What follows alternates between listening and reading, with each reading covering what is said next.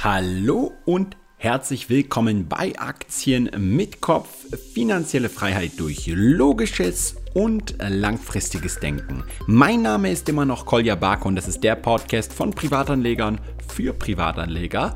Und heute zur Abwechslung mal der letzte Teil zum Thema Mythen der Märkte. Letzte Woche mit Jonathan ein interessantes Gespräch zum Thema Rendite geführt. Und immer wenn ich einen Podcast mit ihm aufnehme, erreichen mich zahlreiche Nachrichten. Ja, wann kommt denn der nächste Podcast mit Jonathan und könnt ihr nicht mehr Unternehmensanalysen machen und so weiter und so fort. Und äh, ja, Fakt ist einfach, dass äh, Jonathan auch arbeiten muss, beziehungsweise noch nebenher sein MBA macht gerade. Und äh, die Unternehmensanalysen, ich weiß nicht, wie einige Hörer sich das vorstellen. Das ist nicht mal eben so, dass man zwei Wikipedia-Artikel durchliest und dann einfach sagt, okay, jetzt machen wir mal hier einen Podcast zu, sondern eine Unternehmensanalyse zu machen, erfordert ja erstmal selbst eine Menge Recherchearbeit und Denkleistung.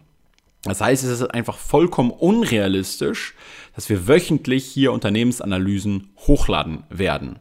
Das das, also trotzdem können wir natürlich auch weiterhin diese Unternehmensanalysen machen und machen wir auch gerne für euch, aber eben nicht wöchentlich im Rhythmus. Dazu müssten wir im Prinzip schon fast Fulltime daran arbeiten und das geht einfach nicht, sondern eher so ein bis zweimal im Monat. Die, die nächste ist auch schon geplant, aber bis dahin geht es heute um ein kein bisschen weniger spannendes Thema, finde ich, denn ohne Märkte gibt es auch keine Unternehmen und auch keine Podcasts und ein, auch keine Unternehmensanalysen. Analysen für euch. Und deswegen werde ich heute den vierten und letzten Teil zum Thema Mythen der Märkte für euch durchgehen. Äh, interessant ist es vor allem hier, weil es diesmal nicht nur um negative Mythen gibt, die wir ja be bereits in den ganzen vorherigen Teilen besprochen haben, sondern heute geht es unter anderem um zwei übertriebene Argumente für freie Märkte, das heißt auch mal von der anderen Seite aus betrachtet und warum eben auch Regierungen ihre absolute Berechtigung in Märkten haben und um auch überhaupt diese Märkte voraussetzen zu können. Aber fangen wir ganz vorne an. Es geht erstmal hier um äh, den Punkt was eigentlich mit reichen und talentierten Menschen los ist im Vergleich zu ärmeren und untalentierten Menschen. Denn genau das ist ja eine typische Behauptung. Die Reichen werden reicher und die Armen werden immer ärmer. Und wenn du jetzt viel Geld verdienen willst, dann musst du ganz, ganz, ganz viel machen. Aber im Rennen um diesen Anteil an Geld, den du haben willst, wirst du halt immer hinter denen liegen, die bereits vorne an der Ziellinie starten. Das heißt, das ganze Marktgeschehen ist im Endeffekt ein Wettrennen und es gibt Gewinner, es gibt Verlierer und nur die, die vorne im Prinzip starten, werden auch siegen. Nun ja, das Argument von Robert Palmer sagt hier, dass die Marktprozesse überhaupt gar keine Wettrennen sind und auch nicht mit solchen verglichen werden sollten. Denn es gibt dort zwar Gewinner und Verlierer, aber wenn zwei Parteien sich freiwillig zum Tausch bereit erklären, dann tun sie dies ja, weil sie beide davon ausgehen, davon zu profitieren und nicht, weil sie in erster Linie hoffen, dass sie irgendwie vor dem anderen eine Platzierung erreichen. Anders, anders als zum Beispiel beim Wettrennen bedeutet das, dass wenn eine Person gewinnt, nicht, dass die andere verlieren muss. Beide Parteien gewinnen. Es geht also nicht darum, den anderen in irgendeiner Art und Weise zu schlagen, sondern durch freiwillige Kooperation und Austausch zu gewinnen um die andere Person einfach zu einer Art Tauschhandel zu bewegen. Und dazu muss man eben auch langfristig dazu führen, dass die andere Person gewinnt. Für den Wohlstand geboren zu werden mag sicherlich eine gute Sache sein, etwas, was die Bürger wohlhabender Länder wahrscheinlich nicht so stark schätzen wie jene, die aus armen oder ärmeren Ländern in reiche Länder auswandern. Letztere verstehen gewöhnlich die Vorteile, in einer wohlhabenden Gesellschaft besser zu leben als diejenigen, die dazu geboren sind. Ja, weil wir Menschen uns halt einfach immer unfassbar schnell anpassen an alles. Und äh, man Leuten wie Arthur, den wir auch schon im Podcast hatten, der ja aus der ehemaligen Sowjetunion kommt, äh, und der sagt, ja, also viele Leute, die hier leben, die können gar nicht schätzen, was sie eigentlich tagtäglich zur Verfügung haben und nutzen. Und die Menschen, die eben aus ärmeren Ländern kommen, die kommen hierher und denken teilweise, wow, so viele Möglichkeiten und dann nutzen die diese Möglichkeit auch eben manchmal viel besser. Aber in einem freien Markt mit Eintritts- und Gleichberechtigungsrechten für alle Käufer und Verkäufer können diejenigen, die die gestrigen Marktanforderungen gut erfüllen konnten, vielleicht nicht dieselben sein wie diejenigen, die morgen gut auf die Marktnachfrage reagieren werden.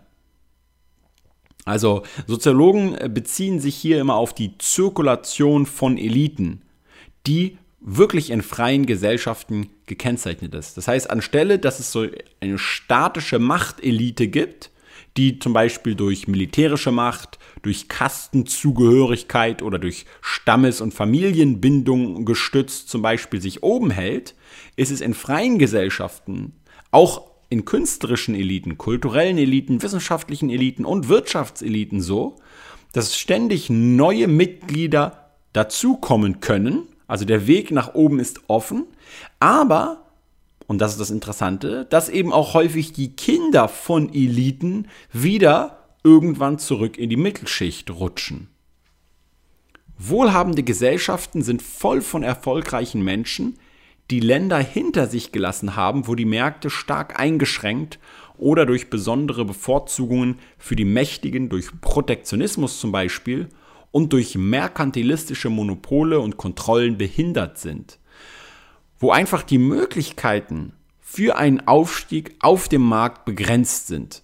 Hm, früher war es übrigens in äh, Ägypten sogar so, das kann ich mich erinnern, mal einen Text gelesen zu haben, dass jeder Sohn automatisch den Beruf seines Vaters annehmen musste.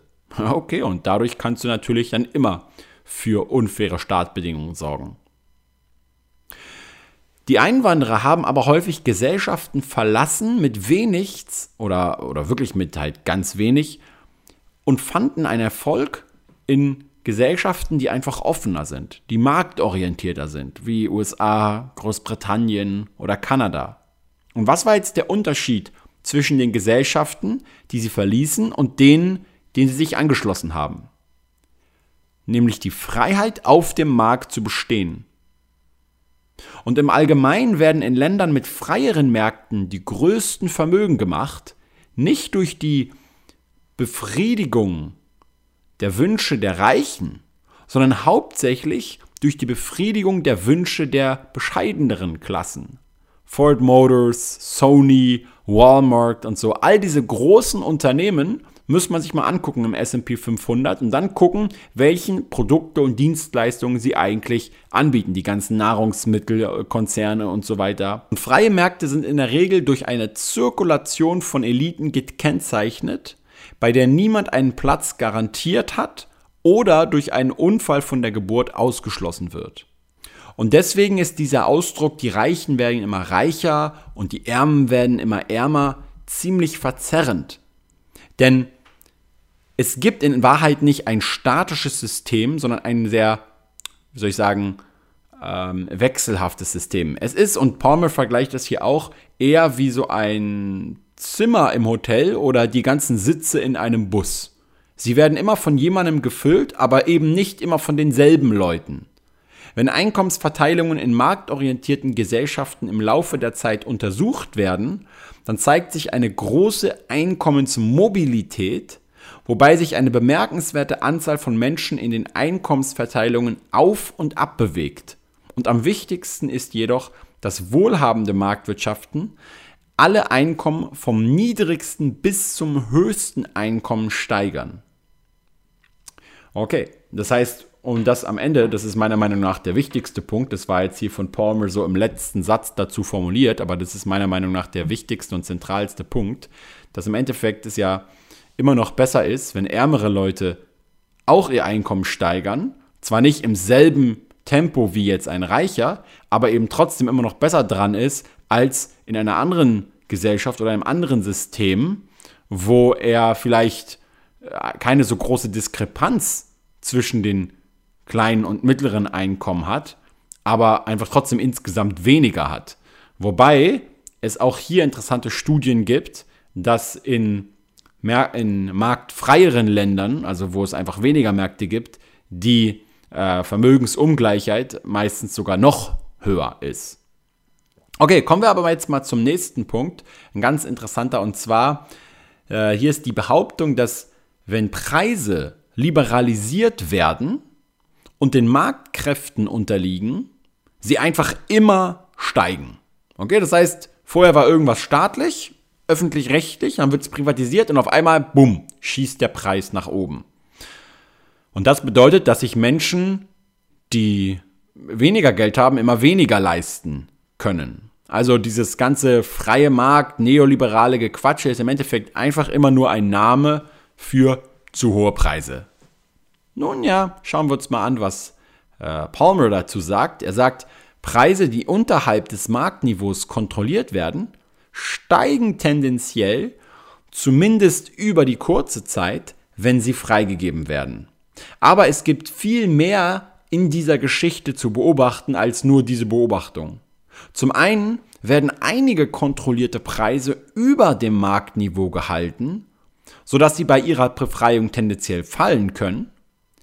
Und wenn sich die Geld, wenn man sich jetzt zum Beispiel Geldpreise anschaut, die von der staatlichen Gewalt kontrolliert werden, dann ist es wichtig, sich daran zu erinnern, dass das Geld, das den Besitzer wechselt, nicht der einzige Preis ist, der von denjenigen bezahlt wird, die die Waren erfolgreich kaufen. Wenn die Waren zum Beispiel durch Warteschlangen rationiert werden, ist die Wartezeit ein, des, ein Teil dessen, was die Leute ausgeben müssen, um die Ware zu bekommen.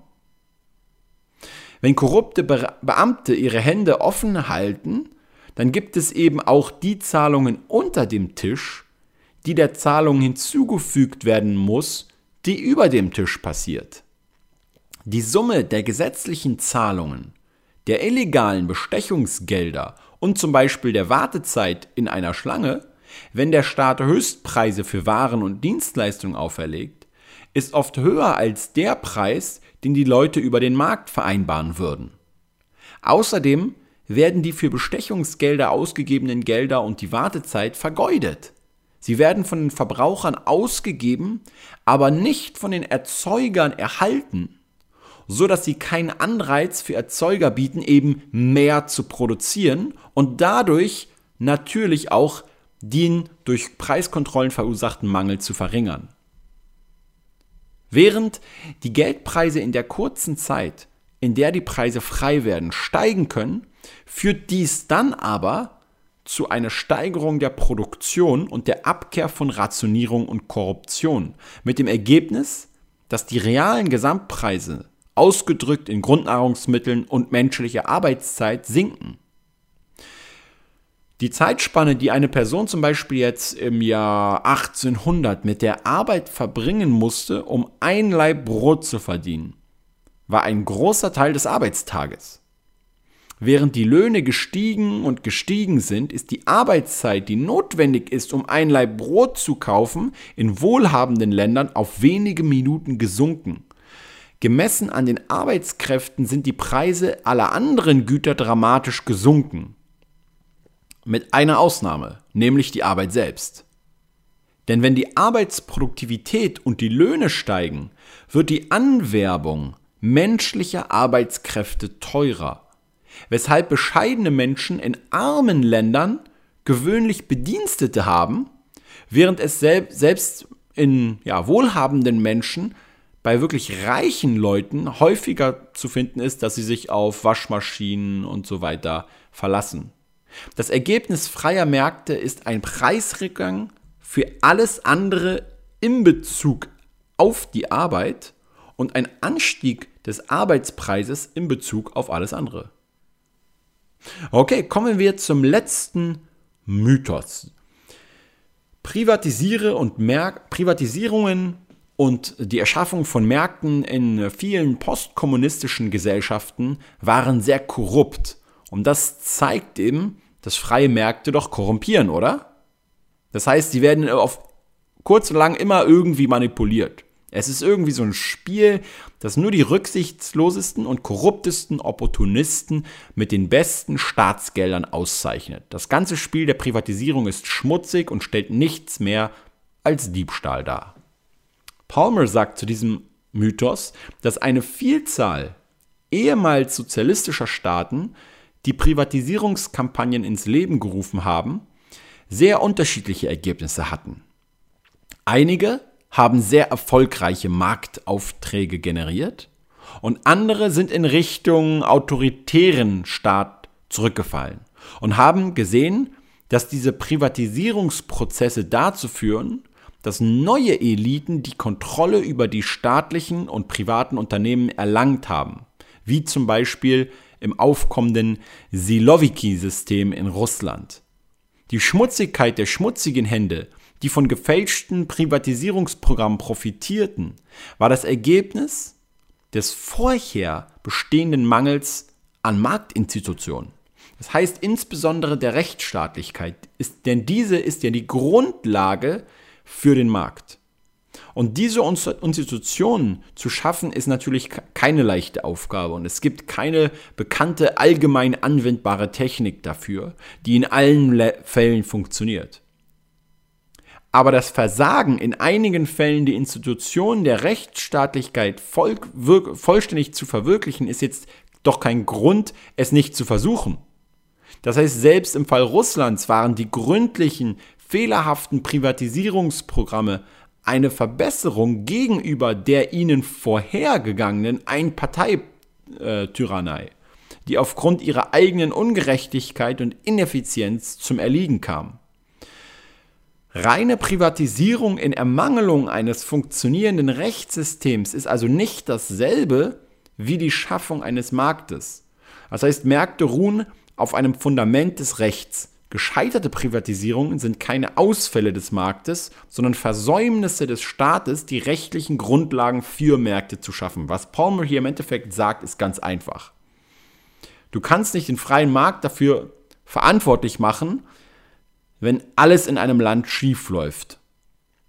Wenn eine komplett korrupte Regierung an der Macht ist, dann wird es natürlich dazu führen, dass die Menschen, die viel Geld haben, sich in diese Regierungen einkaufen können, die bestechen können und somit natürlich auch auf dem Markt zum Beispiel hohe Preise durchsetzen können oder eine Monopolstellung bewährt bekommen und so weiter.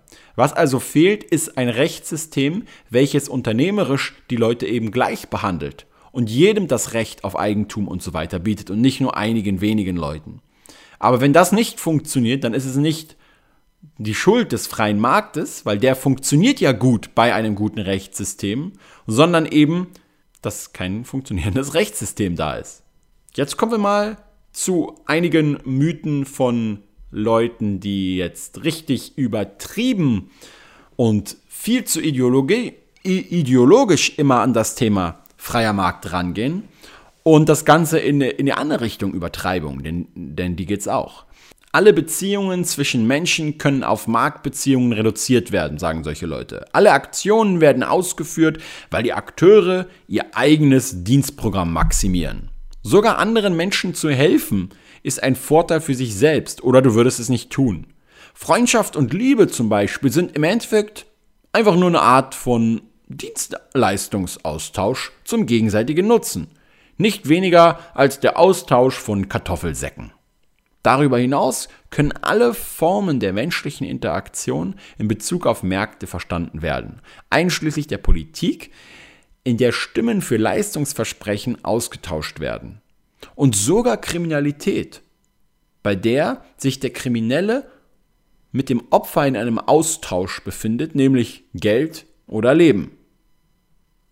Und jetzt sagt Palmer dazu, okay, Moment mal, Moment mal. Der Versuch, alle Handlungen auf eine einzige Motivation zu reduzieren, verfälscht dann doch ein bisschen die menschliche Erfahrung. Eltern denken nicht an den Nutzen für sich selbst, wenn sie für ihre Kinder irgendetwas opfern, beispielsweise ein Teil ihres Einkommens, oder zu ihrer Rettung eilen, wenn sie in Gefahr sind. Wenn Menschen um Errettung oder spirituelle Erleuchtung beten, sind ihre Beweggründe nicht ganz dieselben wie beim Kauf von Kleidung. Was sie aber gemeinsam haben, ist, dass ihre Handlungen zielgerichtet sind, dass sie unternommen werden, um ihre Ziele zu erreichen. Und daraus folgt aber nicht gleichzeitig, dass die Zwecke, die sie zu erreichen streben, alle auf gleichbleibende Einheiten derselben Substanz redu reduzierbar sind. Unsere Absichten und Motivationen können sehr vielfältig sein. Auf den Markt zu gehen, um einen Hammer zu kaufen, wenn wir ein Kunstmuseum betreten und wenn wir ein Neugeborenes aufnehmen, realisieren wir immer bei diesen drei Sachen ganz unterschiedliche Zwecke, von denen nicht alle in Bezug auf den Kauf und Verkauf in Märkten gut ausgedrückt werden können. Okay, und dann kommen wir noch zum letzten Punkt. Und zwar sagt hier Palmer, dass es auch immer eine Übertreibung gibt pro freier Markt, wo man sagt, wir brauchen im Endeffekt den Anarchismus. Also die Regierung macht doch nur Scheiße, also weg mit der Regierung, wir brauchen nur noch den freien Markt und Regierungen haben eigentlich überhaupt gar keinen Zweck. Denn sie sind so inkompetent, dass sie nichts richtig machen kann. Die wichtigste Lehre des Marktes ist, dass wir die Regierung immer schwächen sollten, weil die Regierung einfach das Gegenteil des Marktes ist. Und je weniger Regierungen wir haben, desto besser ist der Markt, den wir haben. Dem hält Palmer jedoch entgegen, nun ja, diejenigen, die die Vorteile der Märkte erkennen, sollten erkennen, dass in vielen Teilen der Welt, vielleicht auch allen, das grundlegende Problem nicht nur darin besteht, dass Regierungen zu viel tun, sondern auch, dass sie in anderen Bereichen zu wenig tun. Die erste Kategorie, Dinge, die die Regierungen nicht tun sollten, umfasst natürlich auch Dinge, die keiner tun sehr sollte, wie zum Beispiel ethnische Säuberungen, Diebstahl von Land und die Schaffung besonderer gesetzlicher Privilegien für Eliten.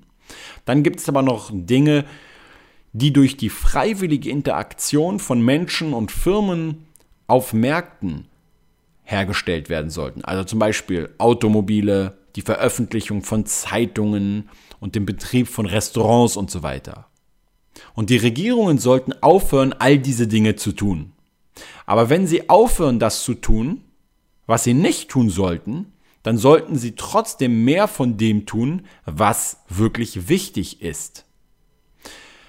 In der Tat gibt es eine Beziehung zwischen den beiden. Das heißt, Regierungen, die ihre Ressourcen nämlich nutzen, um Autofabriken oder Zeitungen zu betreiben, oder noch schlimmer Eigentum zu beschlagnahmen und rechtliche Privilegien zu schaffen, haben dafür natürlich dann weniger Ressourcen, um zum Beispiel funktionierende Rechtssysteme oder gute Bildung zu schaffen. Damit die Märkte den Rahmen für die soziale Koordination schaffen können, müssen Eigentum und Vertragsfreiheit rechtlich verankert sein. Regierungen, die diese öffentliche Vorteile nicht bereitstellen, halten Märkte davon ab, sich zu entwickeln. Die Regierung kann dem öffentlichen Interesse dienen, indem sie Autorität ausübt, um Recht und Gerechtigkeit zu schaffen, und zwar nicht indem sie schwach ist, sondern indem sie rechtmäßig und gleichzeitig in ihren Befugnissen begrenzt ist. Und das ist ein ganz interessanter Punkt. Und jetzt kommen wir auch zum Abschluss. Das haben wir auch schon bei Milton Friedman damals in den Schriften gelesen, dass eine eingeschränkte Regierung, die sich nicht in viele Dinge einmischt, überhaupt nicht bedeutet, dass diese Regierung klein oder schwach ist. Sie ist vielleicht klein in ihrer in ihrer Größe gemessen an Personal oder gemessen am, an der Staatsquote, okay? Aber sie ist definitiv nicht schwach. Das heißt, sie hat ja gewisse Autoritätsmonopole, wie zum Beispiel halt Gewaltmonopol und so weiter. Aber diese muss sie eben ganz einerseits streng verfolgen und andererseits eben nicht ausweiten. Und das ist eben das große Problem, welches wir in der heutigen Zeit haben, dass wir sehen es an äh, dem typischen Beispiel EU-DSSR, mit dem ich selbst wieder mal konfrontiert sein werde im, nächst, im Jahr 2018. Denn es gibt eine neue ja, Gesetzesvorlage für äh, das äh, ja, Verwenden von Cookies auf Webseiten und so. Und da ist es so, dass äh, man jetzt, wenn man zum Beispiel Affiliate-Seiten betreibt, ähm, das häufig über Cookies auch äh, macht. Das heißt, über Cookies wird dann gespeichert, wann hat der Nutzer beispielsweise auf den Link geklickt, okay, und wann hat er zum Beispiel ein Depot eröffnet oder irgendwas eingekauft und so weiter. Das kann man über Cookies halt abspeichern. Und jetzt ist es so, dass, kennt ihr vielleicht auch von vielen Webseiten, dass äh, viele Betreiber äh, ein, eine Meldung haben, wo steht, hier, wir, wir nutzen halt eben diese Cookies auf der Seite und wenn Sie jetzt hier auf dieser Seite surfen oder die Sachen hier bedienen, dann akzeptieren Sie automatisch diese Cookies. Jetzt soll es aber bald so eine neue Regelung geben, wo im Endeffekt äh, schon per Browser-Voreinstellungen die Nutzung von Cookies extrem eingeschränkt oder verboten ist und die Nutzer auf einer Webseite explizit nachgefragt werden müssen, ob es denn erlaubt wäre, einen Cookie zu setzen. Und das muss dann per Häkchen in einer Checkbox vom Nutzer im Endeffekt bestätigt werden. Und dann darf ein Cookie gesetzt werden. Und wenn es nicht bestätigt wird, dann äh, ja, hat man natürlich als zum Beispiel Betreiber einer Affiliate-Seite auf jeden Fall das große Nachsehen und hat sehr viel Programmieraufwand, Conversion Rates gehen runter und es ist mal wieder typisch eine Ausweitung von Macht, die die EU-DSSR ähm, zum in Gänsefüßchen Schutz der Konsumenten macht, die aber, und das kann ich jetzt schon versprechen, definitiv nicht zum besseren Schutz der Konsumenten führen wird, sondern einfach nur zu weniger Angeboten und weniger Möglichkeiten der Konsumenten. Also im Endeffekt führt es häufig dazu, dass solche Ausweitungen von immer mehr Regelungen und Regulierungen nicht nur zu, für weniger Angebote führen, sondern dass vor allem auch kleinere Unternehmen ähm, natürlich massive Nachteile haben vor größeren Unternehmen, die natürlich ein ganzes IT-Team dahinter haben von 20, 30 oder sogar hunderten Leuten und somit äh, von einem kleinen Webseitenbetreiber ähm, einen deutlichen Vorteil dadurch bekommen. Aber worüber beschwere ich mich eigentlich? So ist nun mal das Leben und wir müssen alle äh, versuchen, es besser zu bestreiten. Und ansonsten hat es mich auf jeden Fall gefreut, wenn du auch diese für manche Leute wahrscheinlich etwas langweiligere ähm, Episode zum Thema freie Märkte durchgehalten hast. Und beim nächsten Mal geht es dann wieder ums Thema Aktien und Börse. Aber ich finde auch immer mal wieder das Thema freier Markt extrem wichtig hier auf diesem Podcast. Ansonsten bis zum nächsten Mal. Vielen Dank an meinen Sponsor von diesem Podcast, der Börse Stuttgart. Ciao, ciao.